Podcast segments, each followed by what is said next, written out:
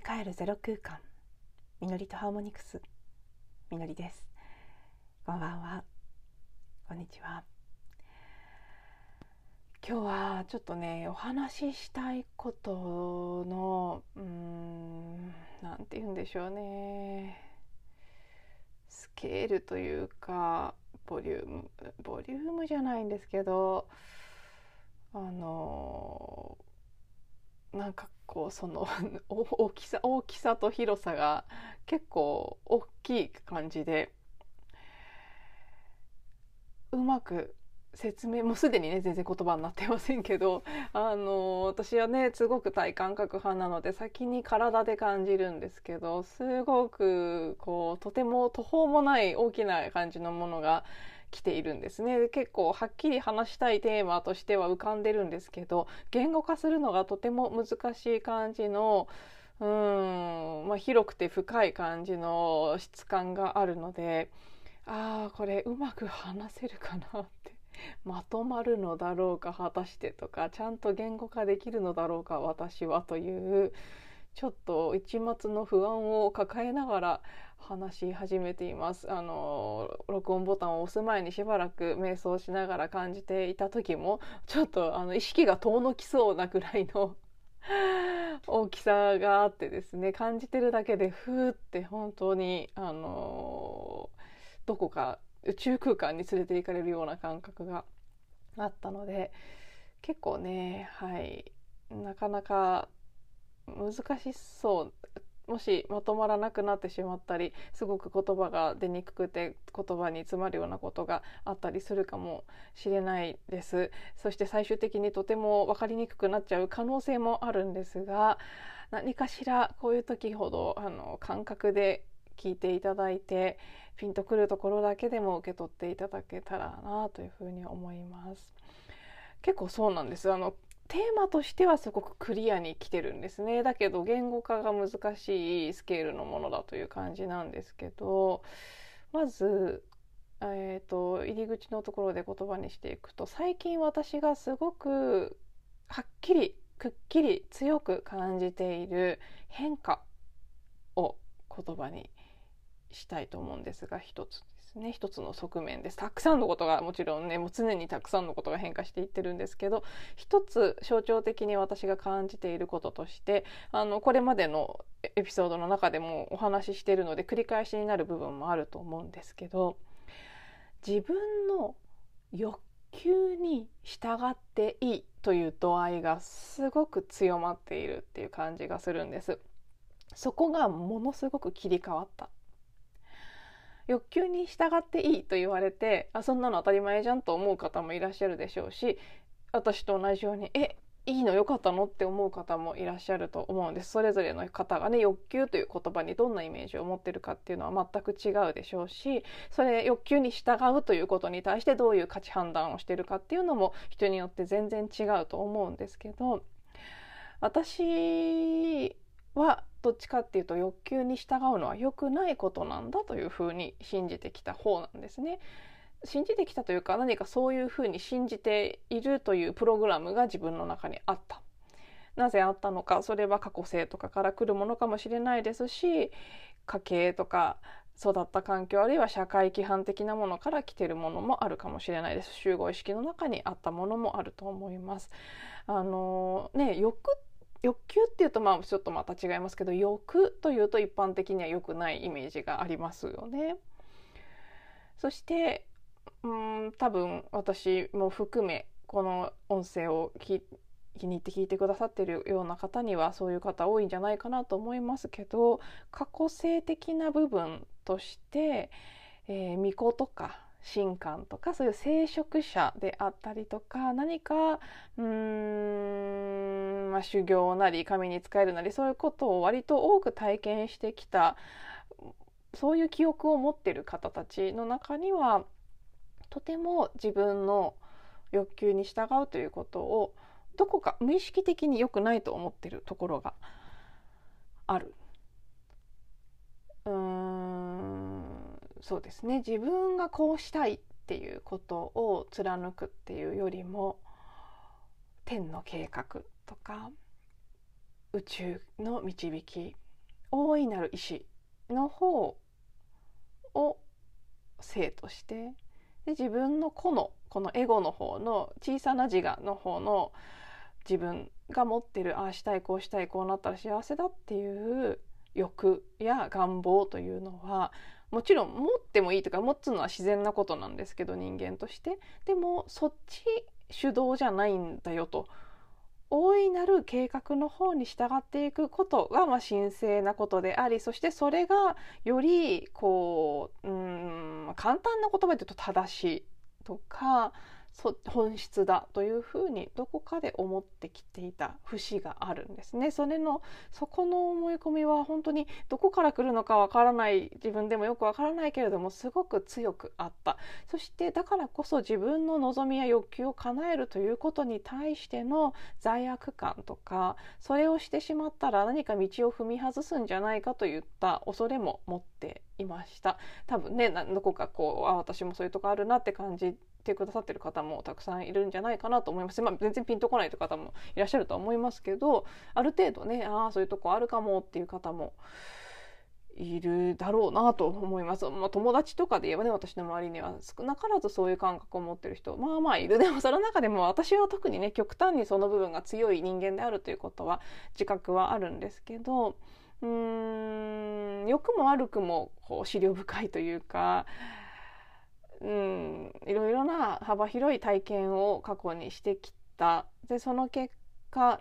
ただ自分の願いを叶えればいいんじゃないんだという気づきに至っている部分が自分の魂の記憶の一部にあるので、まあ、単純にねこれ欲しいとかこれしたいとかこんな体験したいできたイエイみたいな風には人生になっていかないっていう設計をしてるんですね私は。なので、まあ、複雑というふうに言えばそうなんですけどとてもそこに、うん、葛藤してきた人生でもあった。そしてそう音声の中でもね、ここ最近繰り返しそういうテーマを扱ってるので日々聞いてくださってる方はああそれねって思われると思うんですけど私の中で委ねるのか決めるのか自分がこうしたいということを決めて行動していくのか大きな流れに委ねるのかっていうところその問いが改めて浮かんできて今までももちろんそこにはすごく葛藤してきたんですけどどうやっても私は委ねる方に行ってしまう自然にしてるとそっちに行ってしまうタイプでもあるし自分にとってそっちの方が心地よい。そして自分の価値観の中ではどこか無意識ですよ。無意識にそっちの方がいいと思ってた部分があるのでずっとそっちを選択してきたですね。これまでの人生。特に会社を辞めて個人事業主になってからの7年半っていうのはあの、ね、一人になるとどうしてもその集合の力が働かなくなるので余計委ねる方に行ってしまう。会社員とかやってると自分は委ねてても上司が決めてくれたりする決めてくれるっていう感じでもなかったですけど会社としてとか部署としてとかこうするんだっていう決まりがあるのでどうしてもそこに乗っていくっていうその力でなんとか動いてたっていう感じだったんですけど自分で全部決めなきゃいけないってなった時に私にはその力がないのでないというかそこを発揮しない期間だったったのでずっと委ねるという方をやってきた。でそれ以前の子供の頃とかを考えても私はあんまり強くねこれが絶対したいとかこうなりたいとか将来これになりたいとかそういうものを強く持つことがなかった人生だったので自分にはその感覚がなさすぎて分からなかった習い事するにしても何にしても結構そのサイン外側からのサインですね、まあ、不思議なサインを受け取ることはとても多いので、まあ、リンバにしてもそうですしその前ベリーダンスとかやってた時フラダンスもそうです。全部何かこう不思議なご縁でつながっていって自分がすごいこれやってみたいって思うというよりはあやることになってるんだってって感じて始めるっていう風になってきたんですねだから私と真逆のタイプの方からはねすごく不思議がられて「え自分はこれしたいとかないの?」いっつも何かこうそういう風に言われたからとかそういうメッセージが来たからとかそうなってる気がしたからとか言ってるけどえ何なの？それって気持ち悪がられたりもしたんですけどでも私にとってはそれはとても自然なことだったのでずっとそういう風にしてきたんですね。だけどもう本当にこの数週間の中でとっても強く自分で決めなさいと。自分がどうしたいかで選択していいんですよと。そういうメッセージが繰り返し繰り返しあの手この手で届けられてきた。そしてそうやって届いてくる情報を精査するにつれだんだん分かってきたのはどうもそれでいい時期に入ったってことなんですね。もちろん、まあ、もともと良かったのかもしれないんです。あるある程度はねそういう部分はあったんだと思います。私がそれは良くないことだと思い込むような何かプログラムを持ってたそういうブロックのようなものを持っていた潜在意識の中に。だからそうなってたっていう部分もあるでしょうし実際その地球や集合意識の周波数のレベルその時の進化の段階としてまだまだ自分の欲求というのに従っていすぎてはダメな時期だったというふうに見ることもできる。まあどうそれはもう見方だけの話なのでどっちが正解ってことじゃなくて両方の要素があったと思うんですけどその両方が終わっていたってことですね。まあそれはあの連動してるので私の意識が変わったから外側のあの段階も変わったというふうにも言えますし外側の全体の意識が上がったから私の意識も変わったというふうに言えますしこれはもうね、あのー、本当にどっちが正しいじゃなくて本当に同時にどっちもが起きてることなので、まあ、関連はあるその中で変化が起きてきたそれによって本当にねどうやら欲求に従っていいっていう 段階になったみたい。へーってすごい「へー」なんですよ私としては。そうなんだすっごい変わったんだなって。でも本当にたくさんメッセージが来てるんです。自分の欲求に従っていって。欲求こそが自分の人生の目的や魂の目的。自分が進むべき道へと自分自身を導いてくれるサインだから。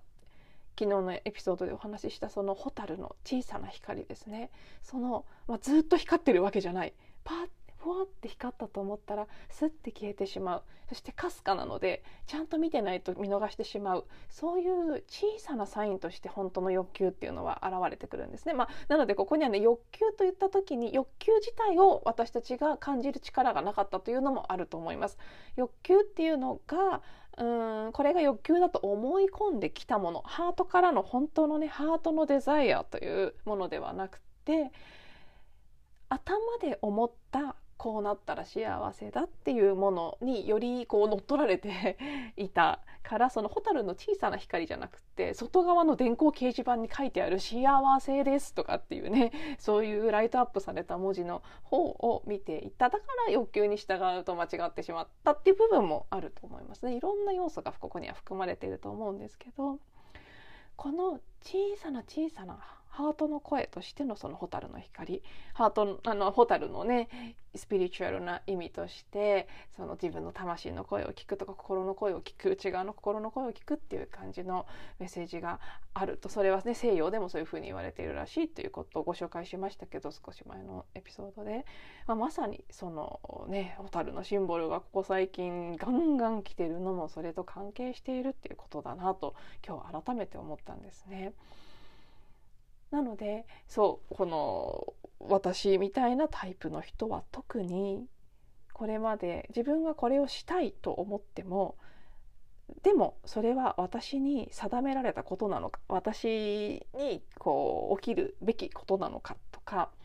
うんまあなんて言うんでしょうちょっと日本語にしにくいですけど英語で言うと meant to happen ですね。何かがこう起きることになっているっていう感じのものとしてそうなるべきそうなるはずなのかというしかるべき、ね、私の人生の道なのかということを疑って自分がそうしたいと思ってるだけで本当は私がすることになってることじゃないんじゃないかっていうふうにうんまあ疑って何度も考えてしたいと浮かんできたことを打ち消してしまうっていうことも人生の中ですごく多かったんですけど本当そう最近立て続けに来てるのでそのうちの一つのメッセージの中で言ってたのはそうなんです。いや違いますよと。自分がそれをしたいと感じることそのものがもうすでにサインでそれこそが魂の道への導きだと。したいと感じるっていうことそのもの。でもそうですよね。何に対しても思うわけじゃないじゃないですか。全然自分が本当にやることになってないことには憧れたり羨ましく思ったりしないものなんですよね。私別にオリンピック選手見たりしても何も思わないですしオリンピック選手の中でも種目によっても度合いの差は程度の差はありますけど例えばスケボーとかあれでどんなに活躍している方たちを見てもいいなとかは思いませんからそういうことですよね。本当に全く売ることになってない。端に棒盛りもかからないぐらい自分の人生には全く関係ありませんっていうことには人は反応しない。どうもこれこれで成功してる人を見るとモヤモヤするとか何かこのことだけはやたら気になるとかどうしてかわからないけどそれはやってみたくなるとかやってみたいって私みたいなタイプはね明確に認識するのは難しいとしても何か気になるどうしても気になるっていう感じのことですね。それはそう執着とか欲とかエゴ的な願望というふうに今まで思ってしまいがちだったけれども実はもうその段階は終わってそうだった実態もあったっぽいですけどでも今から少なくとも今はもう違うしこれから先はもっと違う。私たちはもっともっとまあ、それがさっき言ったように外側の光ってるように見えるこうなるといいっていうものではなく強いねけあの看板みたいなものではなく自分の内側で小さく光る蛍の光のような内なる声であればその欲求こそが未来の自分からのコーリングであり魂の道への導きである。だからそれに従っていいんだよっていうのをねいやとっても強く来てます。メッセージとして。そしてそれは今今変わったことなんだと。すごく変わったなって。この数週間でガラリと反転するように私の中では少なくともそこの価値観っていうのが入れ替わったなっていうのをとても強く感じています。うん、こういうコーリングの話をする時どうしてもイメージとしては、まあ、前からよく例えとして使ってますけど「あのアナ雪2」のエルサが不思議な声に呼ばれちゃうシーンですね。でエルサも分かってる。自分を呼んでるっていうのは分かるんだけど最初はその現状のお城であなたたちと暮らしてる。自分の暮らし人間界の普通の暮らしから離れることが怖い。現状をねやっぱり出るっていうのは何であれ？怖いことなので今の現状に100%満足していないとしてもそれでも人は大きな変化を起こす。今ずっと今まで体験してきた枠から出るというのは怖いものなんですよね。まさにその恐怖をあのね呼ばれた声を無視しようとするエルサのシーンが象徴してくれているなっていうのでいつもあのねあの「あー」って声がしてそれで「いや何私なんか呼ばないで」みたいにエルサがなってるシーンすごく思い出すんですね。きっと今の私にとても近いんでしょうね。結構長いこと呼ばれてるような気はしますけど。また一段と呼び声が強くなってきている。そう。このね今日ここまでの間にお話しした通りその声に従っていいんだよっていうメッセージがたくさんたくさん蛍のシンボルも含めそれ以外のいろんな人の言葉を通じて昨日もお話しした通り私は人のリアル人間リアルヒューマンのあの口を通してスピリットたちからとかハイヤーセルフからのメッセージを受け取るタイプなのでいろんなところから あそれだけじゃなくてね目に見るものとかそういうシンボルもありますでもそうそれでいくと昨日あのたまたま買ったセールでオンラインで買った T シャツが届いたんですね。そこに書いてあったメッセージがもうこれもメッセージだサインだって感じで面白かったんですけど ちょっとご紹介しますね。あのプリントの T シャツなんですけど絵が描かれていてあの絵の方しか画面上では認識できなくてデザインだけ見て買ったんですけど よく見たらその写真のね、フォト T シャツってやつですね。あのフォトの下に「カレッジ」ってあの勇気ですね。カレッジって書かれていて横に「The biggest adventure you can take is to live the life of your dreams」って。ね。最も大きな、ね、最大のアドベンチャーはあなたの夢のね理想の人生を生きるっていう感じのことが書かれて生きることですとかねとか書かれていて。なんかもう勇気とか覚悟とかすごい最近信頼とかそういうのばっかり来るんですけど。なんかもう T シャツにまで書かれてああああってまさかここに「カレッジ」って書いてあったと思うっていうそんな受ける出来事もありましたけどうんまあまさにやっぱりね呼び声のする方へ向かっていく。そしてその呼び声というのは自分のよくわからないけどこれをしてみたいっていう感覚なんだよっていうのがねもうすごく繰り返し来ている感じがします。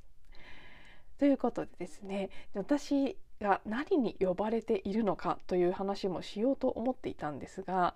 えーと、ちょっとね20分過ぎてるので一回ここで1話切ろうと思います。そして明日アップする分としてもう1話撮ってみようかなと思いますのではい。まずはここまで。最後まで聞いていただいてありがとうございます。また次のエピソードでお会いしましょう。